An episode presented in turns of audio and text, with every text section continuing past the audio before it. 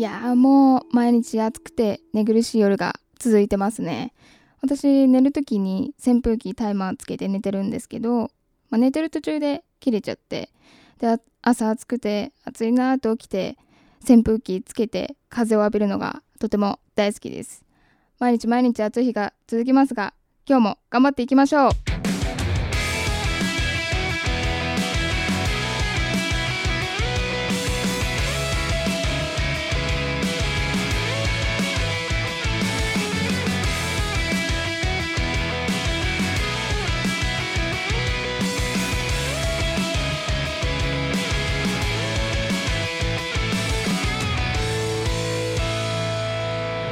改めましてみーこです。今日はですねあの前回第4回目の配信で取り上げたやってみたいけど正直不安意外な食べ物の組み合わせランキングをの感想をちょっとお伝えしたいと思います。とまずはあの第10位のほうじ茶に牛乳の組み合わせなんですけど私は今回ほうじ茶対牛乳で4対6ぐらいの割合にして飲んでみました。で匂いはですね結構無に近かったです。牛乳独特の臭みっていうのがとても弱まっているなと今回感じました。で飲んでみた感想としては味が結構不思議な味がして口に入った瞬間に少し牛乳が来るんですよ。でだんだんほうじ茶の香ばしさがスーッと取ってきて最終的に水に近い味になったんですね。で今回これをするにあたって買った牛乳がちょっと少し味の薄いものだったので水に近い味になったのかなというふうに思いました。なので牛乳の種類を変えたりとか割合を変えたりしたらまた一味違うものが出来上がると思います。でもこれはあの聞いてるだけだとこうイメージしにくいと思うんですよ。で今はスーパーとかでほうじ茶も牛乳もミニサイズが売られてるのでぜひそれを買って不思議な感覚を体験してみてください。で続いて第3位の納豆にマヨネーズなんですけどこれは食べた瞬間に美味しさを確信しましたね。どうして今まで食べなかったんだっていう風にすごく思いました。まあ、私からしも苦手なのでからし入れなかったんですけど、まあ、それが関係してるかもしれないんですけどこう甘味が強い気がしましたね。ものすごく滑らかで粘りもなんか優しい粘りに変わったんですよ。でご飯なくてもその納豆にマヨネーズだけでペロリと食べられました。でこれに明太子とかも少し入れて食べてみたんですけどうまくマッチしてご飯が進んだので皆さんも納豆にマヨネーズはもちろんそれに加えて自分のお好みでいろいろ混ぜてみてほしいと思います。まだ試したことのない皆さんは是非2つとも試して新たな美味しさを発見してみてください。それでは今日もみーこの弾丸レディオ始まります。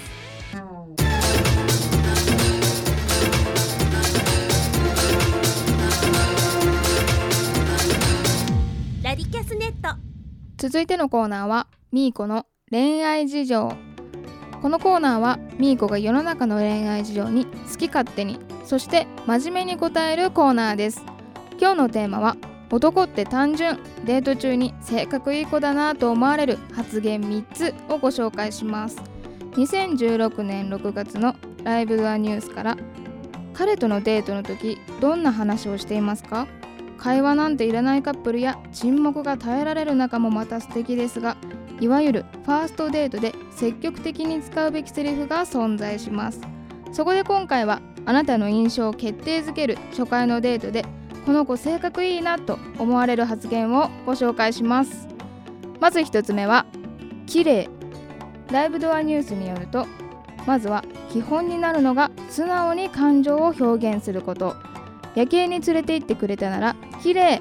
美味しいご飯をご馳走してくれたなら美味しい。この自然かつ素直な表現こそが全ての基本です。男性は自分がしたことに対して予想以上のリアクションがあると嬉しくなるもの。そんな喜んでくれるならもっとしてあげたいと思ってしまいます。リアクションがいい女性は万人にモテるのでデート中はとにかく丁寧なリアクションを心がけましょう。ということなんですけどこれすごくいいなと私も思いましたね。この素直に感情を表現するっていうのはやっぱり伝えられた方も嬉しいですしこう伝えてる方も気持ちいいと思うんですよね。お互いこう気持ちよくデートをするにはとても大切なことだなと思います。続いて2つ目いきます。2つ目は道路工事の人に頑張って。ライブドアニュースによるとドライブデート中などに見かける街中の道路工事のおじさん。暑い中偉いね頑張って。など本人には聞こえないのに車の中から声をかける。それだけで隣にいる男性はぐっと来てしまうもの。なんて心の優しい子なんだろう。思いやりのある子だな。自然発生的に出てしまうエールは男心を掴んでしまうのです。これはないですね。道路工事の人に頑張っては言わないですしこれ言ってるとしたら計算だと思います。計算だとしても嫌な男の人は結構いるんじゃないかなと私は思うんですけど皆さんどうなんですかね？男の人は嬉しいんですかね。では続いて3つ目に行きたいと思います。3つ目はちょっと休憩しようか。ライブドアニュースによるとデート中には大丈夫？疲れてない？休憩しよっか？など相手を思いやる系のセリフを逐一挟みましょう。自分のことはさておき相手を思いやる気持ちこれこそ真の優しさです。デート中は彼の表情を見て微妙な変化にいかに気づいてあげられるかがポイントですよ。ということなんですけどこれもすごくいいと思います。やっぱりこうたくさん歩いたりとかすると疲れますしあのドライブデートとかで彼がこうずっと運転してくれてる時はやっぱ運転で結構疲れるんでね。そういう時になんか疲れてない？とか声をかけてもらえたら男の人は結構嬉しいんじゃないかなと思いますね。そして最後に番外編なんですけども禁句が眠い。ライブドアニュースによるとちなみにデート中の禁止用語としては眠い風呂入りたい酒飲みたいといったデートを放棄するような発言。特に遊園地デートなどは疲れるし待ち時間も長いので思わず口をついて出てしまうことがあるので注意。デート中はあまりに本能に任せた発言は慎みましょう。デートはお互いにいろんなところが見えるので彼も何気ない発言で引いてしまったりもう次はないなとジャッジを下ろしてしまったりする場面が多々潜んでいます。うっかり発言で大事な声を逃さないようにまずは基本のセリフを身につけて性格いい子だなと思ってもらえるようにしましょうね。ということなんですけど 眠い。風呂入りたい結構。言ってますよ私。なんかちょっとなんか照れたりするとなんかそういうこと言っちゃったりしないですかね。あなんかその照れをごまかそうとして眠いなとかなんか一緒にプリクラ撮ってる時とかになんか変な顔になった時とかあるじゃないですか。そういう時にあなんかちょっと眠くなっちゃったなとか 言ってしまうタイプなのでこれ気をつけたいと思います。皆さんどうでしたかね？3つ紹介してちょっと番外編も今回紹介したんですけどデート中に性格いい子だなと思われる発言3つ参考にしていただけたら嬉しいです。みーこの恋愛事情でした。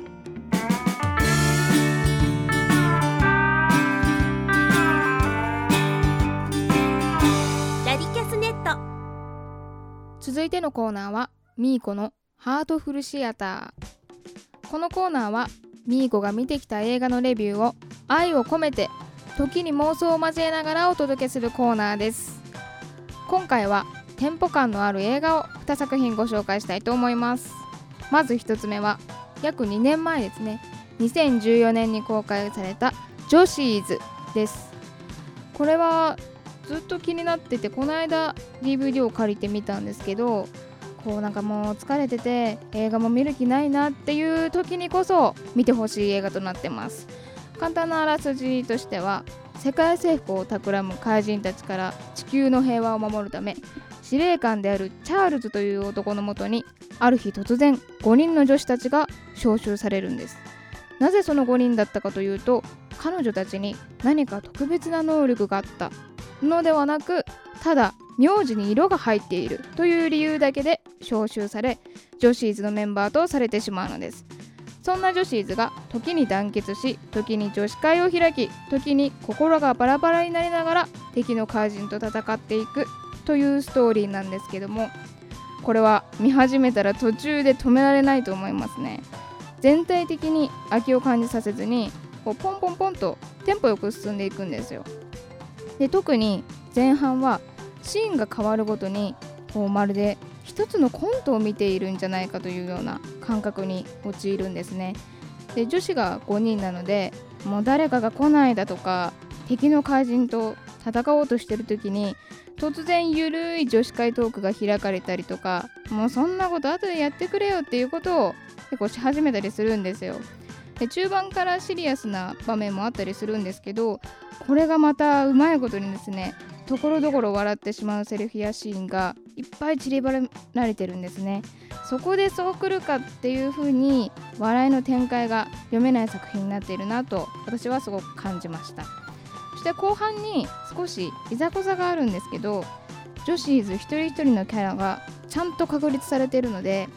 女子特有のこうネチネチした関係性というものがなくてですね割とすっきりとした気持ちで見られます。でその些細なトラブルでみんなバラバラになってしまうんですけどレッドがみんなを連れ戻しに行くシーンで1人ずつピックアップされたエピソードが描かれるんですね。あもうここでもう最高にそれぞれのキャラが生かされてるんですよ。詳しいことは言わないです。見ていただけたらどんなに面白いかわかると思います。そして今回女子ーズをですね。招集した司令官チャールズ役の佐藤二郎さんです。この方のアドリブのようなセリフ回しっていうのがもう猛烈に笑えますので力を抜いてただ笑いたいという方にはぜひこの女子ーズを鑑賞していただきたいと思います。それでは2つ目の作品ご紹介します。2つ目の作品はラブコンです。これは私ミーコの大好きな中原綾先生原作の漫画なんですけどもなんとですね今から約10年前の2006年に実写映画化され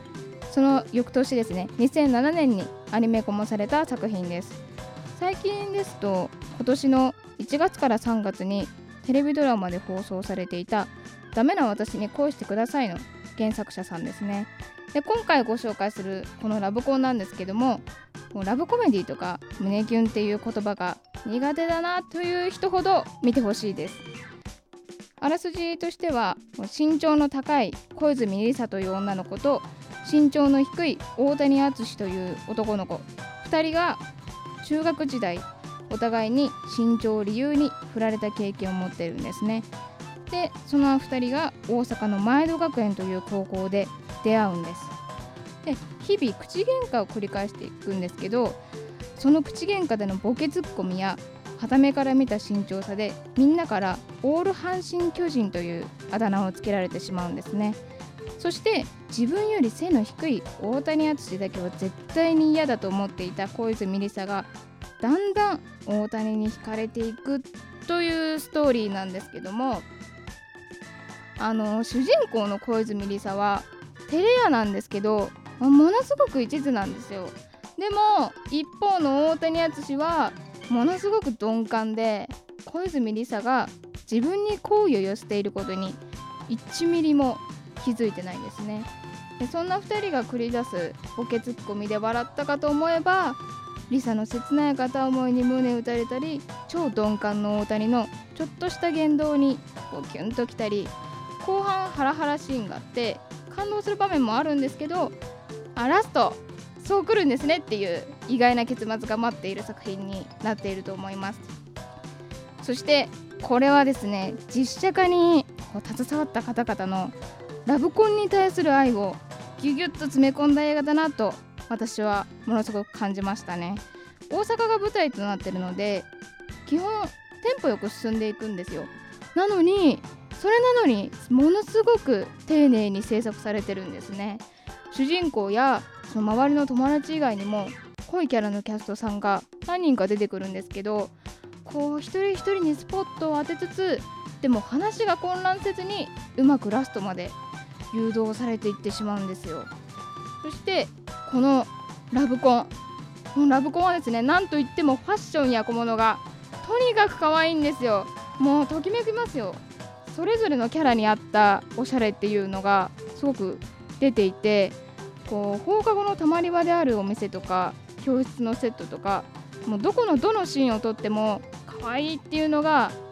散りばめられてるんですね。こんなに細部までこだわっているのにもうこれをあえと呼ばずして何と呼ぶのかというふうに私はそう感じました。で有名な夏メロも多く挿入歌として使われている部分も老若男女誰もが楽しめる理由の一つになっていると思います。ぜひ DVD を借りて思いっきり笑って笑って笑ってちょっぴりうるっとしてキュンとしてください。今回はジョシーズとラブコンをご紹介させていただきました。以上ミーコのハートフルシアターでした。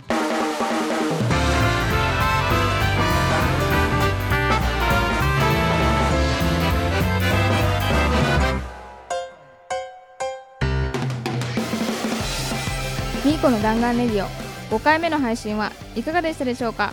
そろそろお別れの時間となってしまいました、えー今回はですね男って単純デート中に性格いい子だなと思われる発言3つをご紹介させていただいたんですけども3つの中で2つ目にご紹介した道路工事の人に頑張ってこれは私としてはありえないんですけどもちょっと言ってみてほしいですね。なんかこうドライブデートとか普通にデートしてる時でも道路工事してる人見つけたら、まあ、その人には聞こえないようにで彼氏には見えるように頑張ってってちょっとやってみてほしいなと思います。今日も最後まで聞いていただきありがとうございます。自分の好きなことをですねこの弾丸レディオを通してやらせていただいてそれを聞いてくださるリスナーの方に本当に感謝しています。私自身収録が終わってからこう生まれる悩みもたくさんあるんですけども自分の好きという気持ちをですね常に大切にしたいと思ってますので皆さんもどんなことでもいいのでそれぞれの好きという気持ちを大切にして明日からも一緒にピュアに生きていきましょう。以上妄想と映画をこよなく愛するみーこがお送りしました。次回またお会いしましょう。さようなら。